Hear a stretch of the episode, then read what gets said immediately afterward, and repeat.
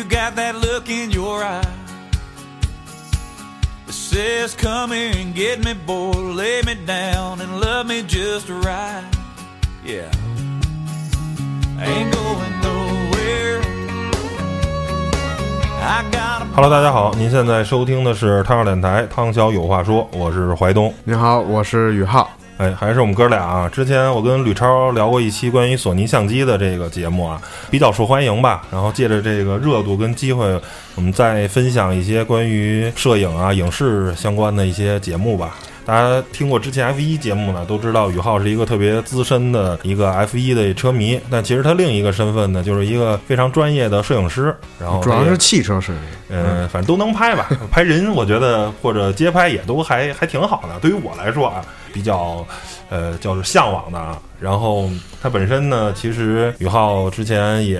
有这个在迈凯伦啊当官摄，还有在佳能啊一些合作的这么一个经历，可以说是我认识的人里头拍照片算是最好的之一吧，不敢说是唯一啊，可能是最好的之一。包括对吧，也说了有很多这个比较大的机构的有一些合作，所以呢，今天就跟宇浩聊聊他的这个。啊，摄影的生涯，包括一些大家觉得很神秘的一个行业，叫做官摄，全称叫做官方摄影师。它到底是一个什么样的行业，是一个什么样的东西？本期的话题呢，主要就是聊聊这个。那宇浩，你先跟大家分享一下你自己的这个摄影之路是呃怎么喜欢上的摄影？你是几几岁的时候开始接触相机啊？呃，其实接触相机，我我小时候挺反感拍照片的，就是啊我父母就出去哪儿玩，老要给我说你来这儿拍一下，来这儿拍一下，我就觉得你们拍的什么玩意儿，跟呃那你当时是已 我就想我就想自己拍，然后我就去哪拍一些风景，就这么，也就那时候上小学吧，小学，呃，这这是属于刚刚开始，嗯。但其实真正拿自己拿起相机来说，应该是到高中高一左右。高一，然后当时是使用数码相机还是胶片相机啊？呃，数码那时候已经是数码了，数码。呃，啊。就是也是一个最早是索尼的卡片吧，那个嗯型号我记不、记不太清了。然后自己拿起来第一台单反应该是佳能的二零 D，也挺早的了嗯啊。然后那时候也就八百万像素，那么破玩意儿，其实 现在看就是真破玩意儿，嗯。但是拍出来也挺挺有意思的，然后就这么拍下来。大概是也是高中的时候嘛，拿这个二零 D 的时候，对对对对，啊，就是是自己喜欢这件事儿呢，还是说是受父母影响，还是什么？我是一个我们家人没有搞这个的。嗯就是不太喜欢这个。我姨父比较喜欢，最早他玩过一段时间，但是他其实不是很喜欢，所以我就把他那台二零 D 给切过来了啊啊，就因为玩了玩那个，然后父母觉得。这还算一个正经的爱好，就比起来天天坐那儿打游戏，所以他们就支持了一下。这后来也就这么玩下去了。啊啊，等于是这样。那你什么时候开始展现出你在摄影上的天赋呢？就是说，确实可能比别的小伙伴拍的更好，然后呢，甚至说有人想请你让他拍照片啊，或者说是，比如说在大学时候有没有什么学生会啊，你当个小摄影师帮我们拍点记录，或者是是什么因为我我大学唯一挂过的一科就是摄影课，我摄影课挂了。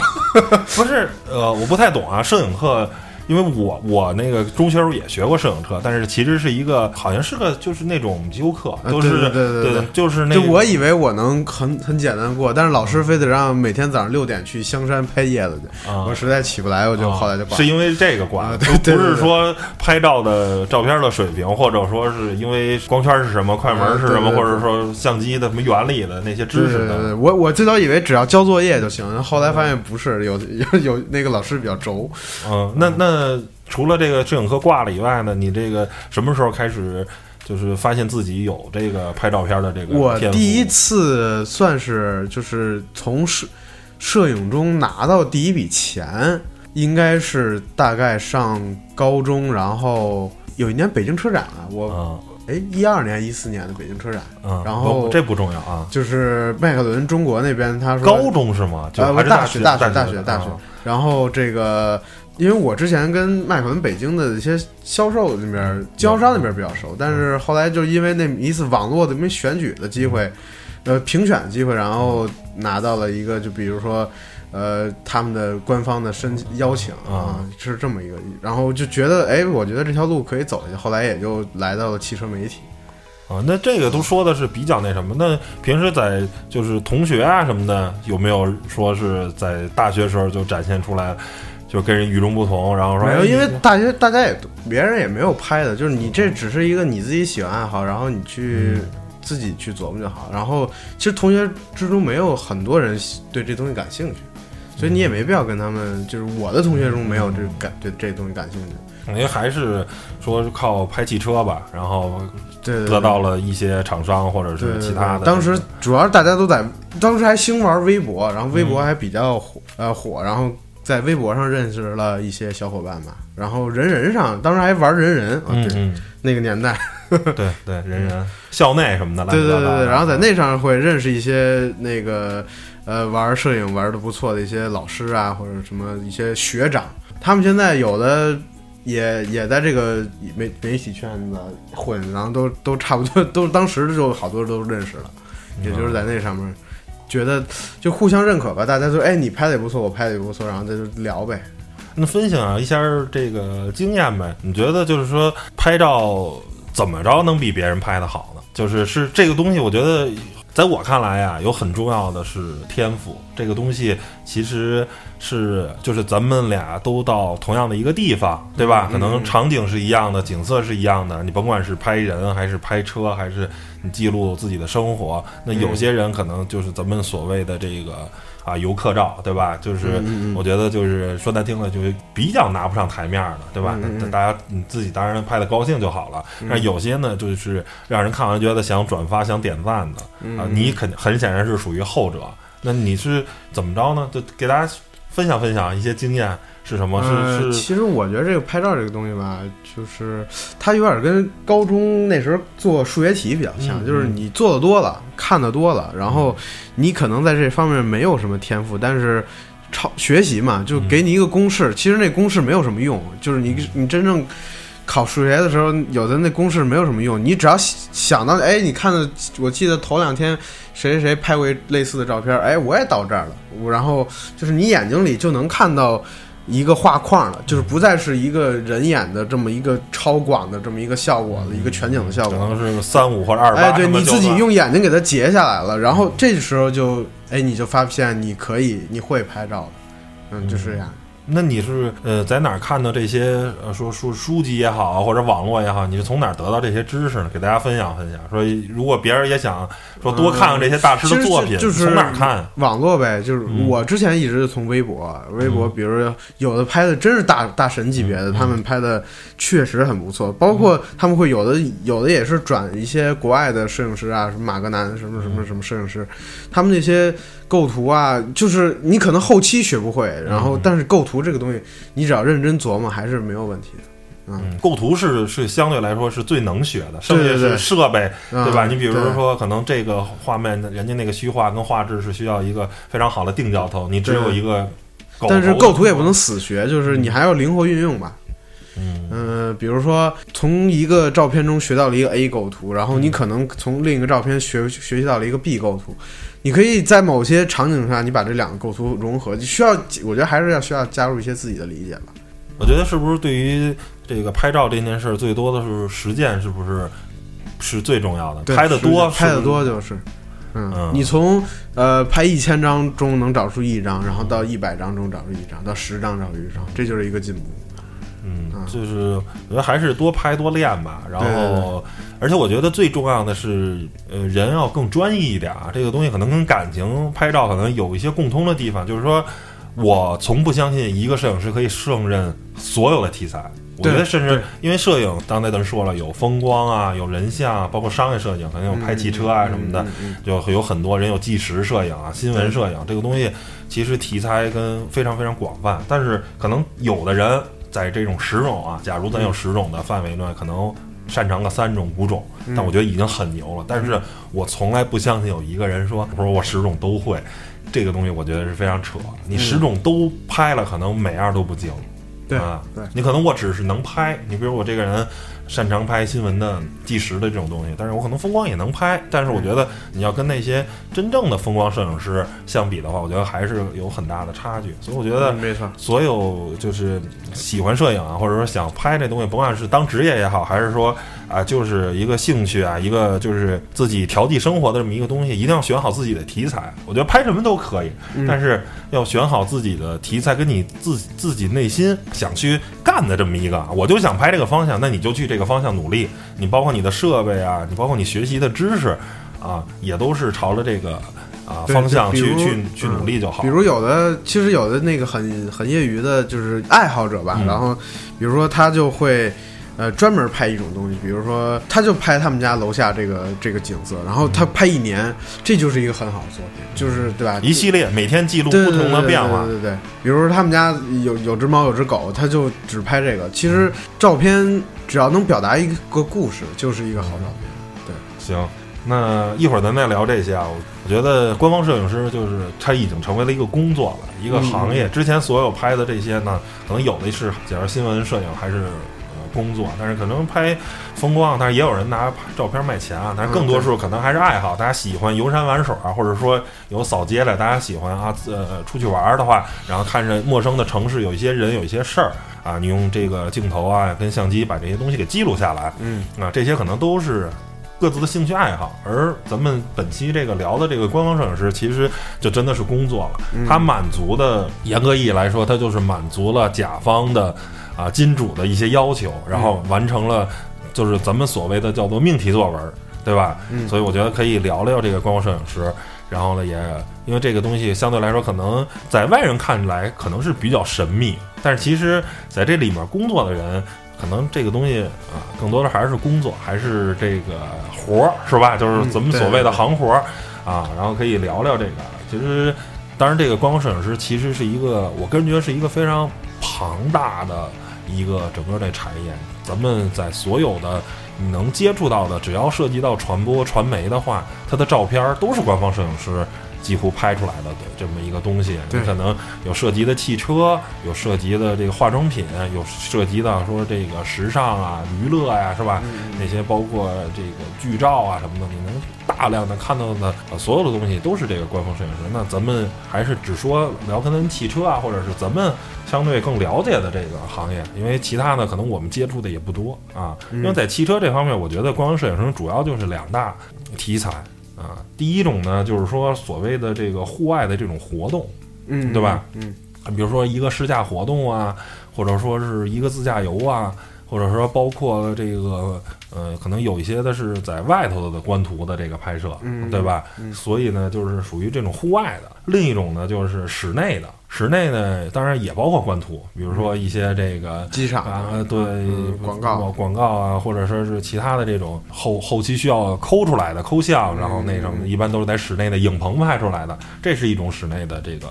啊照片拍摄。还有一种呢，就是更多大多数就是大家可以看到，每年这个车企都会有大量的这个发布会，嗯，对吧？所以说，我觉得这个两个。就是属于是完全不同的两种啊，就是非常的不一样。我觉得可以分别给大家分享一下啊。首先，我问你，你觉得是户户外的难拍还是室内的难拍？呃，按说如果等级来说，肯定是室内的难拍。就是、哎，我咱俩还是真的是想想的一样的。嗯，对，因为这个它室内的那些就不是一个人能干的事儿了，就甚至两三个人他都不是，他需要一个团队对。他已经不是一个摄影师能解决的问题了，他需要比如有打光师，有有修图师，然后呃辅助的嗯啊嗯，然后他需要一套一套的，然后需要棚什么的，这个这个很费劲了，就不是确实是需要一个工作室的一个人来嗯一组吧，呃对一一组。少了三四个，多的可能十个八个都是他。对对对这个东西上不封顶啊。对上不封顶，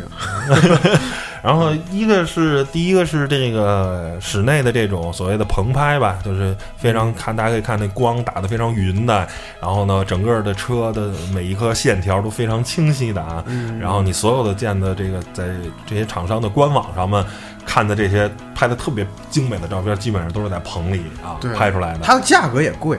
对，这这个这个很很明显，就是哪个难哪个贵啊。嗯对嗯对对。然后第二个，我觉得就是说室内的发布会也非常不好拍。这个第一个说呢，这个是需要非常多的人，主要这个照片是放在他们官网上的，是等于说是传播的最高级别的这个照片。但是其实这个如果是一个团队来做，他们有这这只要他们有成熟的流水线的这个方案，就很好拍。这个嗯只要换谁替一个谁替一个，这个很简单。实际上这叫什么来着？叫做难者不会，会者不难。如果你是行内的人的话，人家有一套非常叫做行活嘛，有一套非常好的流程了，对吧？对对你每个人就像螺螺丝钉，是吧？所谓的 SOP 标准操作化规则对对对，啊，你就很容易去把这件事儿做了。而如果你不是这个行业外的，你比如说你就是一摄影爱好者，然后呢自己可能也拍拍汽车，但是说，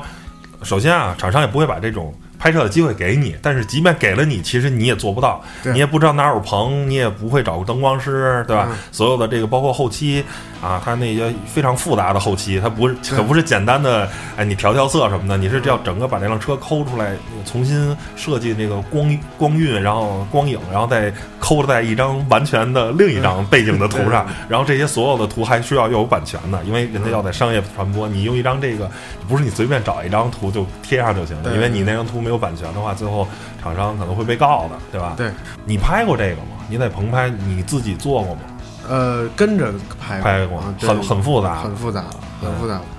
就他们很多，比如说，呃，其实但这个还还好在一点，就是说，如果你你个人是一个爱好者，然后你说我有钱，我就想干这个事儿，然后你找一个很专业的棚。你只是一个摁快门的话，很简单，因为所有灯光师、所有的这些那些人很专业，他都会给你搭一差不多。如果你稍微有一点点的这个摄影审美的话，你自己也能拍个差不多。但也没人干这事儿，谁会对吧？对对对，嗯。然后剩下呢，我觉得就是说，这个室内这发布会呢，这大家可能觉得啊，这个有什么难拍的呢？实际上，这个东西我觉得难度是要是所有的商业摄影里啊，如果对方的要求很高，是最难拍的，因为上面我们说的所有的东西吧，它都叫做第一没有时效性。说棚拍这种啊官图，那可能是半个月、一个月以后交这个照片，甚至都可以。嗯，比如说试驾的这种活动啊，或者外面这种活动的话，那可能也是当天就可以了。这个照片在几点几点之前，而唯独发布会是一个叫做实时的，对吧？这个现在已经很简单，因为大家都有这个无线的对对，WiFi 这模块，但是就是还是嘛，就是说，第一个是时效性，对吧？你所有的照片都要及时分享出去，这个来说呢，首先就会大家很紧张，对吧？你会你必须时刻保持着嘛。第二个是这个东西活动是叫做嗯不能错，对吧？嗯就是你别的东西没拍好，叫做那再再来一遍，对吧？你比如车在行驶过程中，你在一在山路上，嗯这个弯儿我没拍好，哎，我再拍一遍，再没拍我再拍，我在我为了假如这一张照片我在这拍一天都可以，你只要时间允许的话啊啊，或者光不好的话，我可以等明天，今天有点阴天啊，光不好，我们等明天，明天是个晴天，就是你可以反复的尝试，但是你发布会对吧？今天要发布一款新车，或者今天是我们一个战略的发布会，那领导讲话，那你不能说领导您再讲一遍，我们没拍好，这是肯定不可能的。呃，当然有少数领导是可以脱稿这个演讲的，一直眼睛看着这个观众。但实际上呢，以我的经验啊，我虽然拍汽车发布会少，但是拍公司的这个活动拍拍过，其实很多次。嗯，领导大多时候都是这个叫做读稿子，读稿子的一个最大的问题，他的眼神是一直冲下的。他不会，因为不可能大家举着这个稿子读嘛，都是捧着嘛，你眼神是靠下，他只有在每个大段儿的中间儿，对吧？他会抬一下手往下看一下，就是可能他演讲是三分钟啊，每一分钟他抬一下，他在这一分钟，呃，每一分钟中间这个五秒十秒，你必须就是抓紧时间，然后呢。拍一下他最就是，而且有些时候这个领导的表情不好，你就他光往上看，他可能嘴嘴型啊、眼神啊不好也不行，所以但是给你其实的拍的我认为嗯这个还是很好拍的，因为呃，一个成熟的这个观摄团队，他会有容错的机会，就是嗯。他比如说一个领导说话，他会有一个长焦机位，一个嗯。呃广角机位，明白，那两两三个人都让你容有两个人你可以有容错的机会，嗯。而且大家其实都啪几好几百张在那儿一直摁，嗯，这种东西就是要亮的时候，不是要质的时候，所以应该也应应该如怎么着？果你干过几回很很清楚的话，这个还不是很难。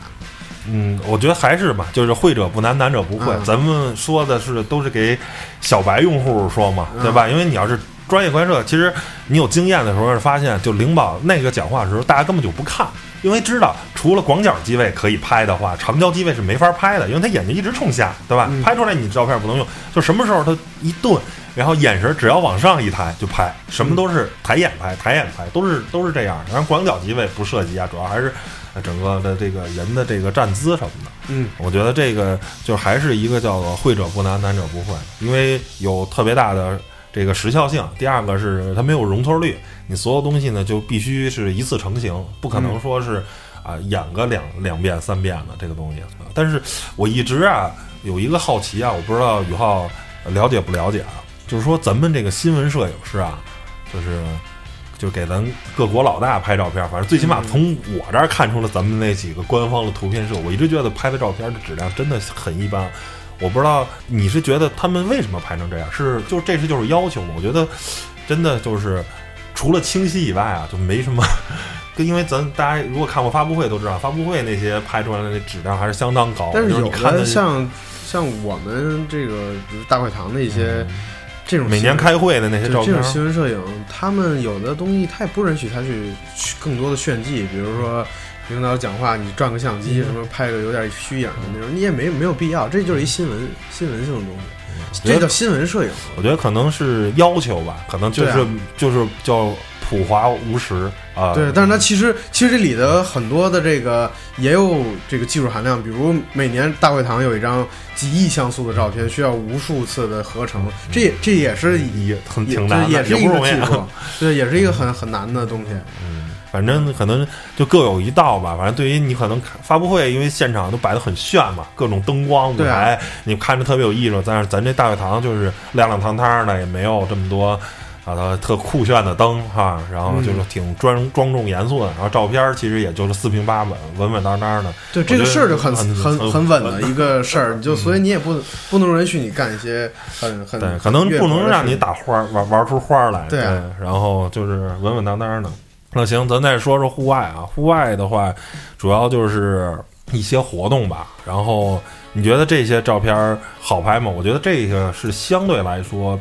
比较容易的。最困难的事儿可能是环境。如果你在一个比较好的环境，你比如说，可能到了西藏啊，到了青海，到了云南，或者说是咱在内陆有一些特别漂亮的建筑边上，我觉得拍汽车呀，或者说是你拍什么，其实都很容易。就就跟咱这个好多人说嘛，到了西藏，那手机随便按就是大片儿，你都不用拿单反相机什么的，你随便按就就是。但是其实就是户外摄影师他去的地方要比呃普通游客去的地方要更艰难一点。嗯。比如他需要在某个地方需要等一些很很不错的光，需要等一天或等两天，然后需是高原又极寒或者极极高温，你需要在沙漠里待待一天，这个其实难度在于这里面。然后你的设备、你的身体，这这是一个要比普通其实是怎么说呢？就是说，谁到了那个点儿，跟到了那个地方，时间只要对了，谁摁下快门，可能拍的都差不多。但是，你如果能力不够，你是没法在那个时间跟那个地点去摁下那张快门的。你难是、难是难在到达了，就呃，是只要你。但是也还有一点，比如说难在你到达这个地方，你能不能看见这个地方？这这就这个光线，嗯你能不能看？这是一个摄影师的天赋。嗯，是日出或者日落或者是什么，，或者就是呃，光突然间从云里丁达尔现象出来了。出来了，你能不能看见？或者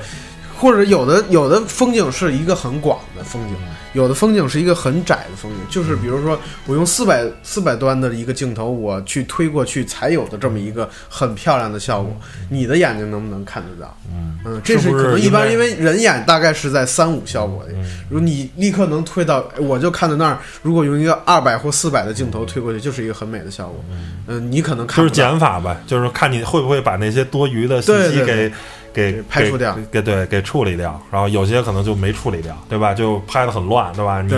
其实反而是拍去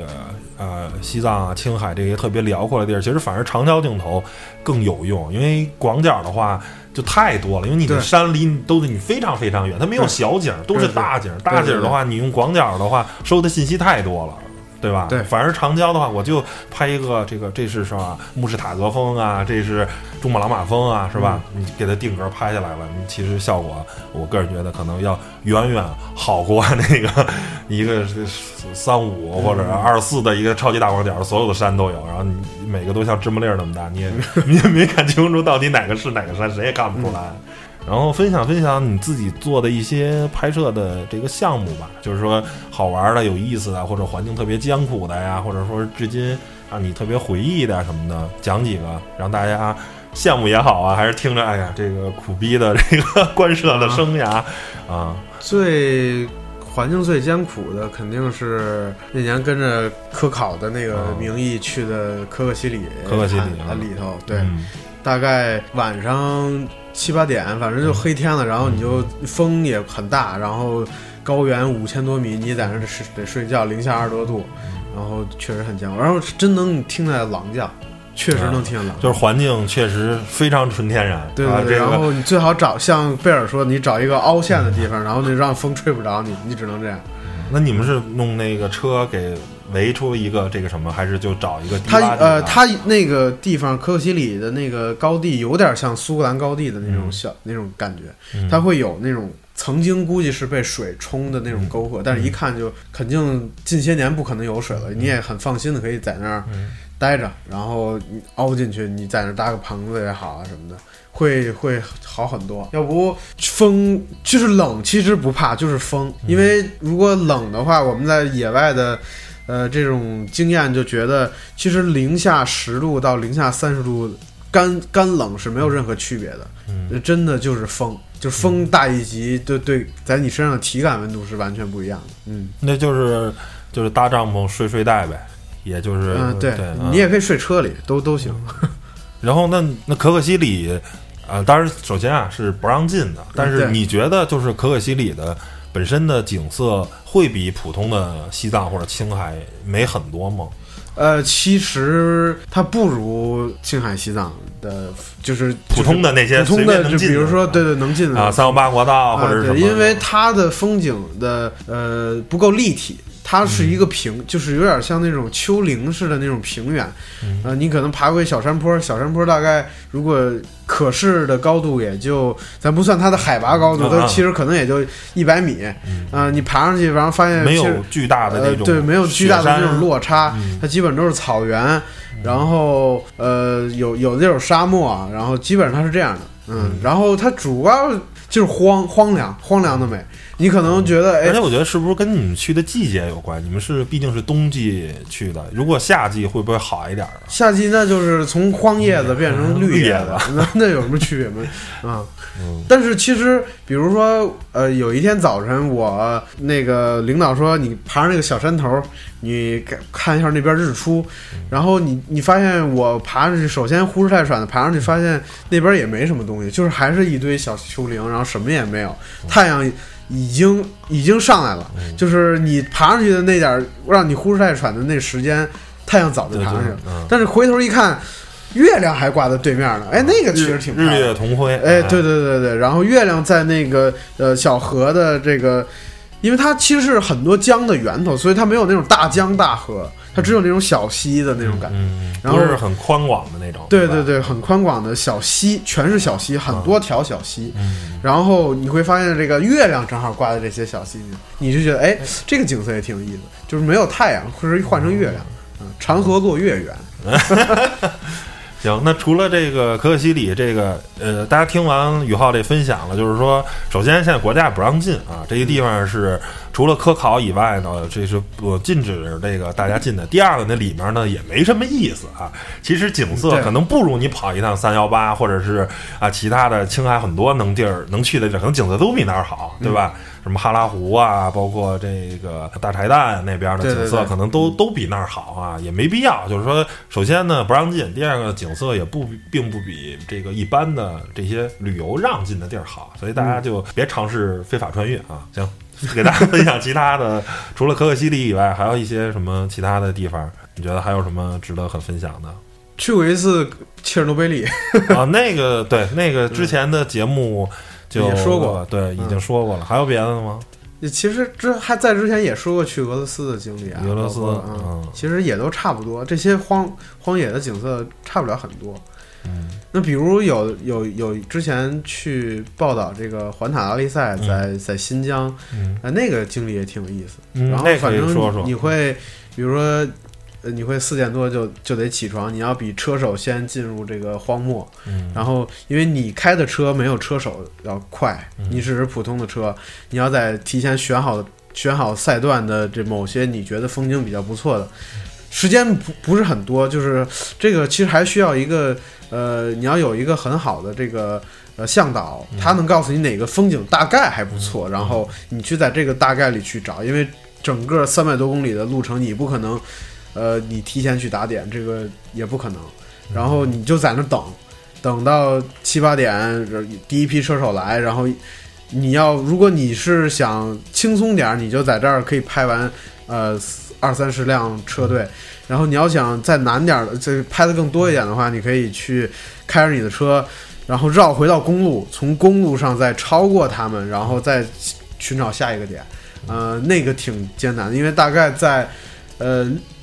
九十哎，应该是在七八月份左右，五六七八月份，呃，那时候是新疆，你在东最热的时候，嗯。不，它是这样，就是你在东疆是很很很热的地方，然后因为它会有的时候会绕到北疆，嗯。北疆又很冷，然后你要呃绕回就是穿到南疆，南疆又气气温可能是那是南疆最宜人的地方。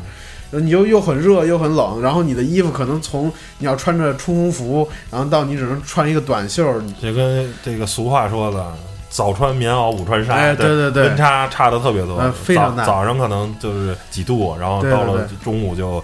呃三十度、四十度，是吧？这嗯可能都可能。然后其实来车赛车来也像之前比如说官设的你说的那个呃活动一样，嗯赛车的速度很快，你就那一次机会，嗯因为有的重重重大家都是拍重点车手对吧？你比如说像 F 一，你你就是拍舒马赫，你就是拍汉密尔顿，嗯你最后一辆车你拍的也也没什么意义，也没多少人看。那这个车手你来，呃，你大概呃。因为拍赛车大概是两种，一种是慢快门的摇，一种是快高快门的定格。嗯你大概你也只有一两次机会，你想能不能把这两种形式都拍下来，然后为你更好的宣传。但是有发现，有的时候根本来不及，你调完了，你的调相机的参数的时间没有人家开的快。嗯，可能就是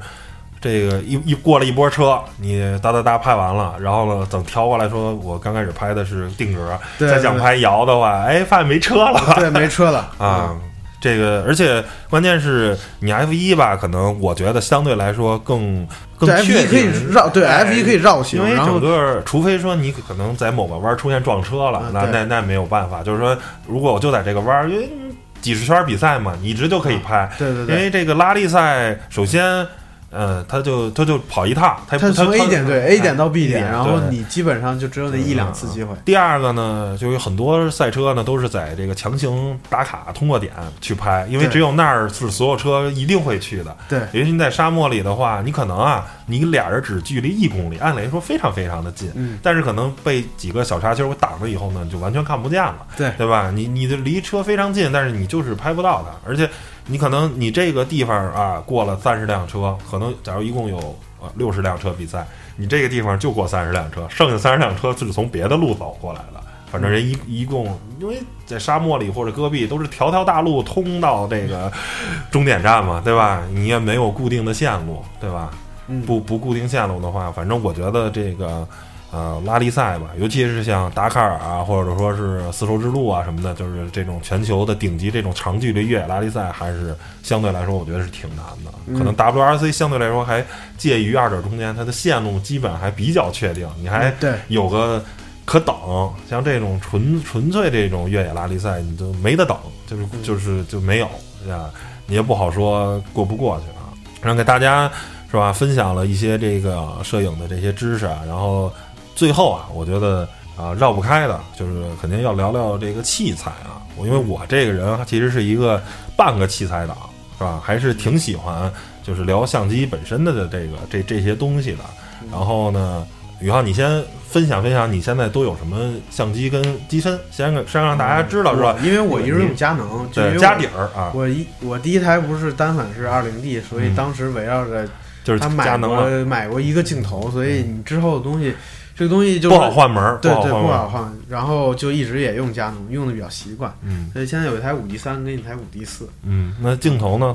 镜头比较多，长的、短的啊也都是普通的，分享大三元，啊就是大三元，嗯，还有一台百威嗯，啊，有一个三五定啊，大概也就差不多。你觉得这个就是这器材，给大家聊聊，就是说你觉得一个一般人就是喜欢拍照，首先我觉得跟题材有关系，对吧？嗯，然后呢，你是赞同这个器材一步到位呢，还是说是慢慢升级？比如从一个入门级升升到一个，你要是佳能的话，可能刚开始是三位数级，对吧？嗯，六百 D 呀什么的、嗯啊。啊，然后呢？现在我都不知道三位数机都是什么了。然后可能慢慢升级到七零 D、八零 D 什么的，然后最后再升级到什么六 D 啊或者五 D 三。你是建议这么一步一步升级，还是说咬咬牙一步到位？看你的需求吧，就是说你还是只是说说我想先玩玩，先尝试一下。嗯那其实比如说现在来一个佳能，比如说佳能，因为我比较懂佳能啊，就佳能你来一个九零 D，就是稍微专业一点的，或者七 D 这样的，就先试试。嗯然后因为我不知道有些人性格属于那玩玩就不想玩了，因为你实在不行，你两三万的东西你砸一个，对普通人来说也确实是一笔不小的数目。嗯呃，也没必要，我觉得也没有特别大的必要。你可以先，因为等你研究的差不多，你觉得你，呃，你认为你自己稍微会拍的时候，至少已经过去了，应该大概两三年了。这时候也更新换代了，正好你可以换一个很专业的相机。嗯嗯，但如果你已经大概自己会玩了，那就最好买东西一步到位。比如说有七零二百 f 二点八跟 f 四的这个镜头相差五千块钱，如果你真的不是很差那五千块钱的话，最好你买到位。要不你早晚你会觉得你想把这台这个 f 四的镜头你要卖掉，但这时候你已经赔了大概三千块钱了，然后你还要再掏出七千多，你再买一个新镜头，嗯，对吧？就很很亏嘛。我觉得反正尤其是这个佳能在单反啊，是镜头相对来说是比较便宜的啊，比对无反比这个新的尼康也便宜，对比无反系统，因为就是上期节目也聊过，索尼的那些无反镜头确实比较贵啊，基本都在一万五左右。然后佳能这边的基本上就是可能是一万左右啊，贵了也就一万一、一万二，便宜的有些头可能八九千。呃，相对来说啊，还是比较值得买，而且。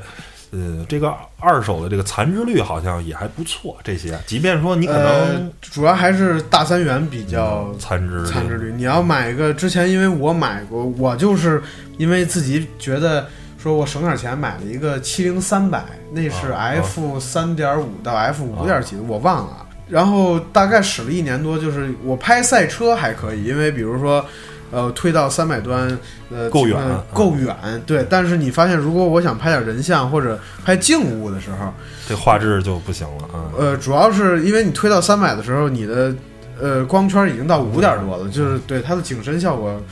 没有那么大的区别，而且当你用下来，你会发现二百跟三百没有任何区别，就是推你所谓上推的那一百，在成像的时候没有太大的区别。而且因为现在还是嘛，在上一期节目都讲过，现在的照片的这个像素是非常非常的有冗余、有富裕的，对吧？因为你在网络传播的话，除非你印出来，对吧？嗯但是有几个人印出来，你就在手机上看的话，嗯四百万像素、五百万像素，这这一般上大家看着，因为你假如三千乘两千，你在手机上看绝对是一个非常够的了，对那才六百万像素，二。二三得六嘛，对吧？对，那才六百万像素，那你现在的这个相机动辄就是两千万以上，甚至还有三四千万的，对对吧？你其实你是这个像素来说是非常非常冗余的，除非你要印出来，对吧？嗯做成大海报什么，但是对那有有谁有几个人是这种用途的？大多数就是手机上嘛，就三千乘两千，六百万像素已经是非常富裕的了。我觉得啊、就是说这个焦段是可以裁出来的，对吧？嗯啊，就是说如果是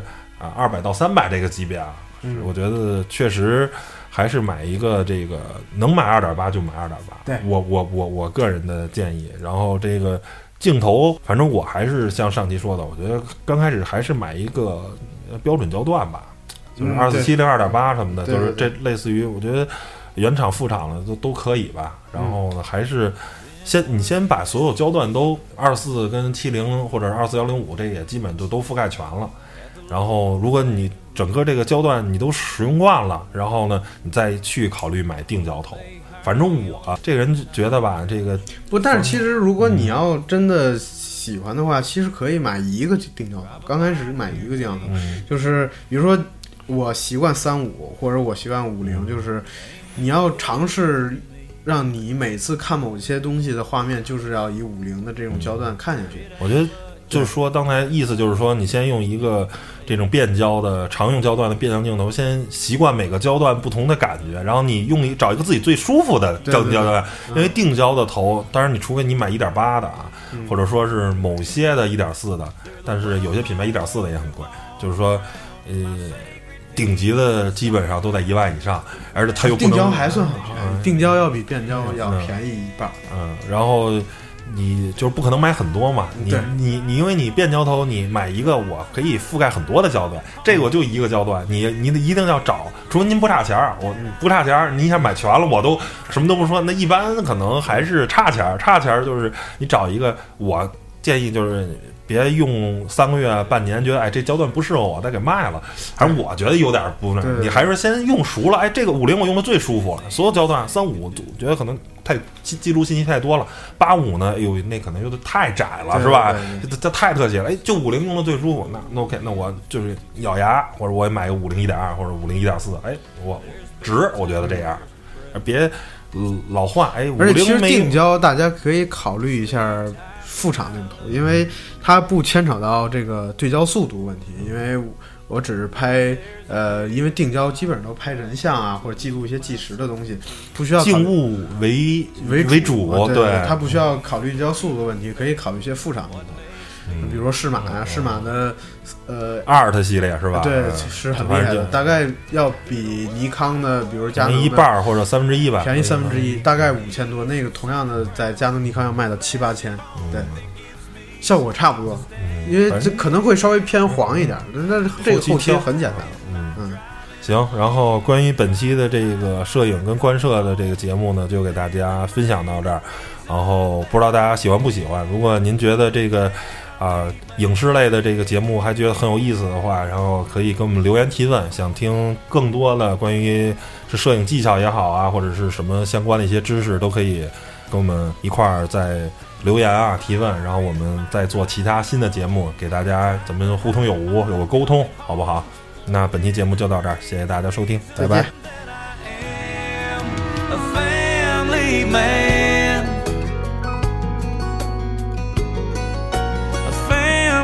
美